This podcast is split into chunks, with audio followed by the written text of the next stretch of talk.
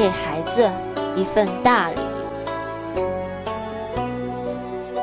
以下两则分享，来文照灯。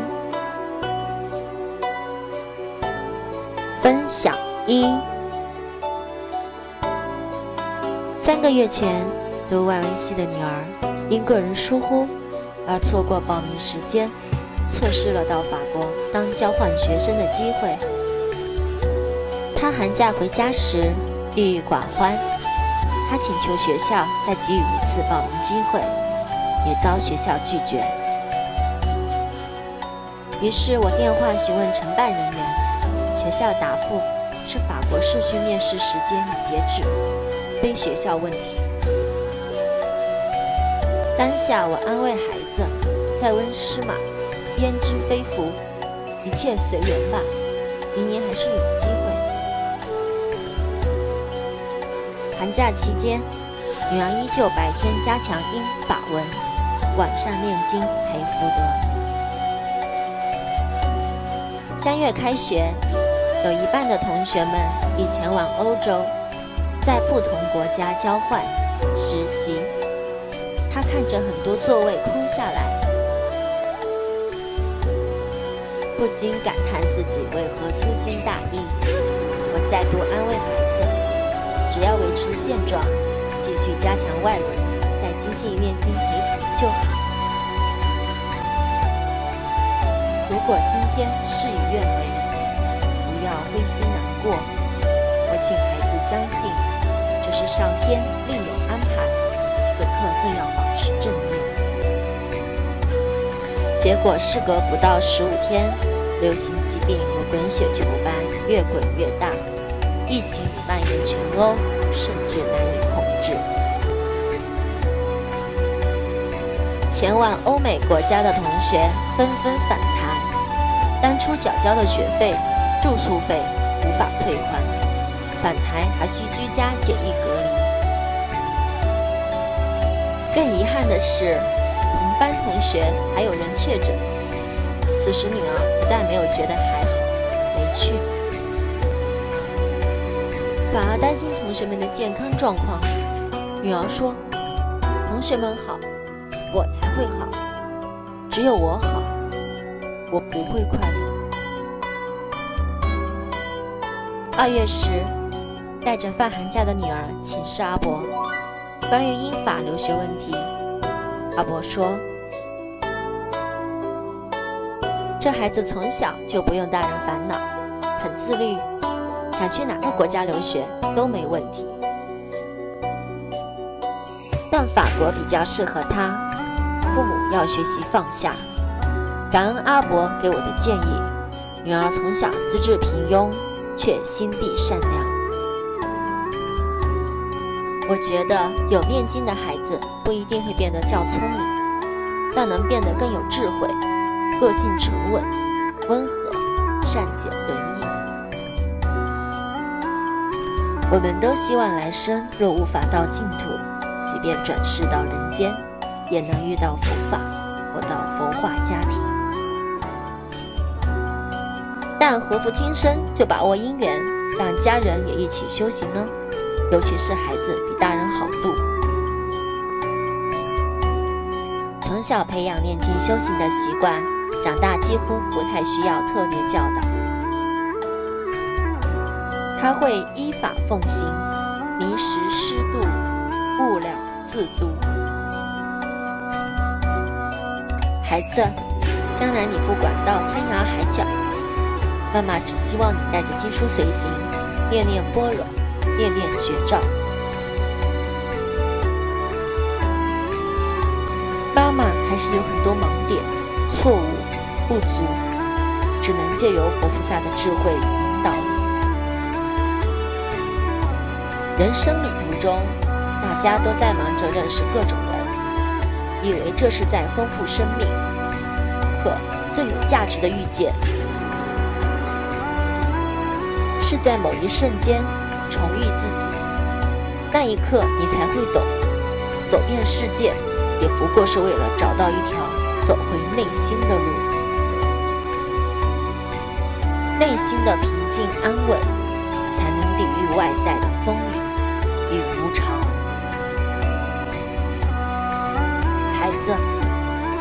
法阻挡你飞、追寻、探索，毕竟体悟生命与启发智慧是离不开自身的磨练。走过才知深浅，品过才知苦甜。但我更希望你能够多向内探索。六祖坛经云：“佛向性中坐，莫向身外求。自信迷即是众生，自信觉即是佛。慈悲即是观音，喜舍名为世智，能静即是家，平直即弥陀。人我是虚迷。”邪心是海水，烦恼是波浪，毒害是恶龙，虚妄是鬼神，尘劳是鱼鳖，贪嗔是地狱，愚痴是畜生。人生路漫漫，只有你亲身经历过才懂，世间所有的遇见。都只是一种偿还。孩子，加油！世界纷乱，愿一切安好，一切静好，平安和时。分享二：几天连假，太座趁此机会大大的整理家里。将一楼卧房改成孩子书房，将二楼的书房改为孩子的卧房。预计过一段时日要跟孩子分开睡。对于太座的想法，我也认同，而且他改得很好，把一楼变得很舒适，给孩子很好的读书与画图空间。二楼的孩子新卧房就在我们主卧房旁，为的是怕孩子睡觉时有事，我们能及时处置。原本想说，大概得再过几个月，甚至几年，孩子才会与我们分房睡。没想到改完孩子卧房的隔天，大女儿说想要自己睡睡看嘛。什么？居然有这种事情！原本以为不会怎样的我，去孩子卧房跟大女儿念完睡前故事，回到主卧房后，突然开始回忆与他在主卧房讲故事，与他从小到大的点点滴滴。这是怎么了？难道我也是性情中人？当下的我。虽然在主卧房继续跟小女儿讲她要听的故事，但整个心思都在想隔壁的大女儿。为人父母呀。后来小女儿很快的就睡着了，我的心思还是难以平静，也失眠了。于是我下楼，下楼前也绕去看了大女儿一下。人生呀。怎么孩子这么快就长大至此，我也才发现，好像能陪伴掌握孩子的时间不多，孩子甜美的赏味期很快就会过去了。未来再不久，就会经历国小、国中、高中，然后就去外地念书了。身为家长的我，到底为孩子做了什么？还能为孩子做什么呢？坦白说，孩子的黄金教育期，就是还在赏味期内的这段时光。大概十岁内都是黄金期间，到国小的阶段，也都是不错的时期。但担任国中教师的我明白，孩子一到国中时期，基本上就已经有自己的人格了。这时候要谈教育与教养，对他们来说，大概都只是耳边风。他们能改变的幅度已经很小了。所以，真的要把握这些时光，给孩子好的教养。我们整理孩子书房时，找到一张单子，这张单子是《心经》的注音版经文。当初印来给大女儿背诵的单子，现在大女儿已经背得很成熟，我想也该来换部经书了。并且我得要陪她一起念，以后才有美好的回忆。在女儿睡前的故事时光，我念的是成语故事，许多成语都有历史典故。除了透过历史见往知来，在讲故事时也会融入一些想讲给他听的道理。我觉得这也是很好的教育方法。故事孩子都喜欢，利用他爱的东西，包装一些想讲给他听的道理，是非常有效的教学方式。就像在学校的教育中，直接教导孩子做好事，全班大概没人会理你。但如果透过故事，包装一些想讲的道理进去。并且暗藏线预钩，这样孩子会听进去，也会有动力去实践这些所谓的好事。只不过现在都升学主义挂帅，要透过课堂去包装这些东西，也是很有难度呀。我想金社推展佛化家庭是好的。金社也在部落格上建立佛化家庭专区，提供许多故事与教养经验，给新手父母亲们参考。相关网址如下。身为家长，或有亲朋好友正在教育孩子阶段的，也请你多多分享相关文章给他们。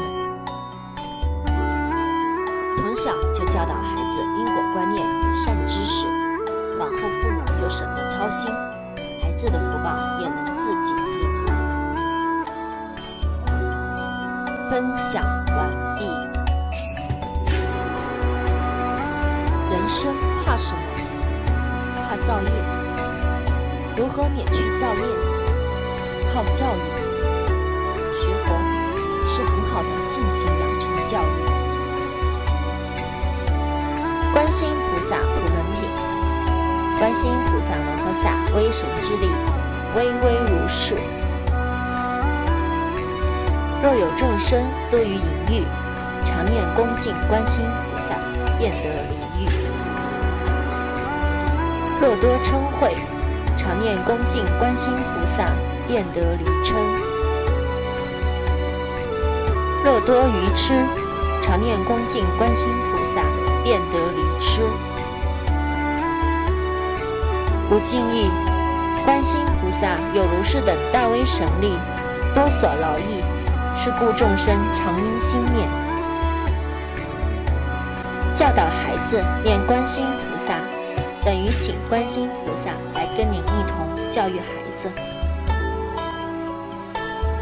世间的罪障始于习气，就是淫欲、嗔恚。与愚痴，常念恭敬观世菩萨，并搭配故事来教导孩子，从小就能帮孩子建立正确观念。上述两则案例都透过佛法教育孩子，除了教导孩子读诵经典，也透过说故事。或是亲子交流来协助孩子理清正确的观念，这是不错的方式。现今的教育确实是升学导向，学校重视的是升学相关的知识，并且台湾的教育方针明显已走偏，尤其在市区学校，家长们往往重视孩子的成绩，学校端也因为要盯紧成绩而花了大部分心力，而孩子品格陶冶的生活教育部分，也因为少子化。与许多原因变得畸形。以前的教育偏向全人，教师除了成绩，也要把孩子教好，建立正确是非对错的观念。现在的孩子不能打，不能骂，多说几句，家长就威胁要找记者或走法律途径。在这种环境下，哪位老师敢认真教孩子？兜了一圈，整个教育的方向又回到家长的手上了。偏偏家长又忙，而且又给孩子一大堆补习，更没有机会教孩子了。这样的教育离圣贤的教育有一大段的距离啊。相较之下，遇到牟尼精舍真的很好。金社提倡因果教育，要大家因果债，功德还。光这观念就几乎能使人生美好了。比起有神问到无神，有医生看到没医生，这是多大的差别呢？金社也提倡自己的功德要自足，要好好布施。与行善积德，有布施才不失，才不会失去人生中重要转折点的成功机会。另外，金舍更提倡的是修行，除了要诸恶莫作与众善奉行，还得要自尽其意，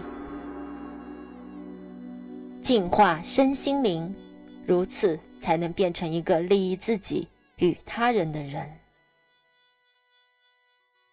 此外，也请为人父母的您少花点手机，多陪陪孩子。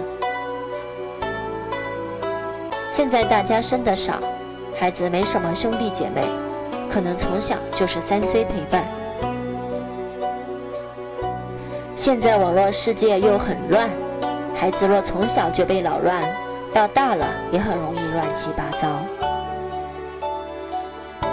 尤其网络世界内，其实潜藏许多外灵与干扰，越少接触这些，真的对孩子比较好。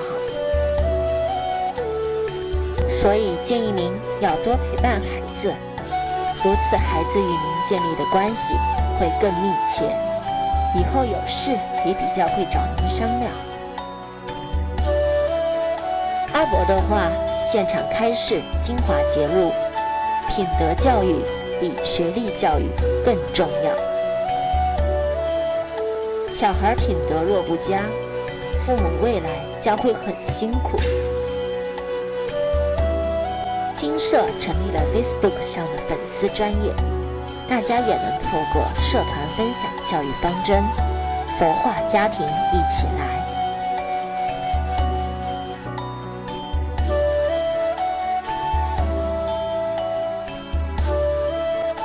孩子要平安又顺利，不能缺少佛法的熏陶，多多弘扬佛化家庭，让自己与别人的家庭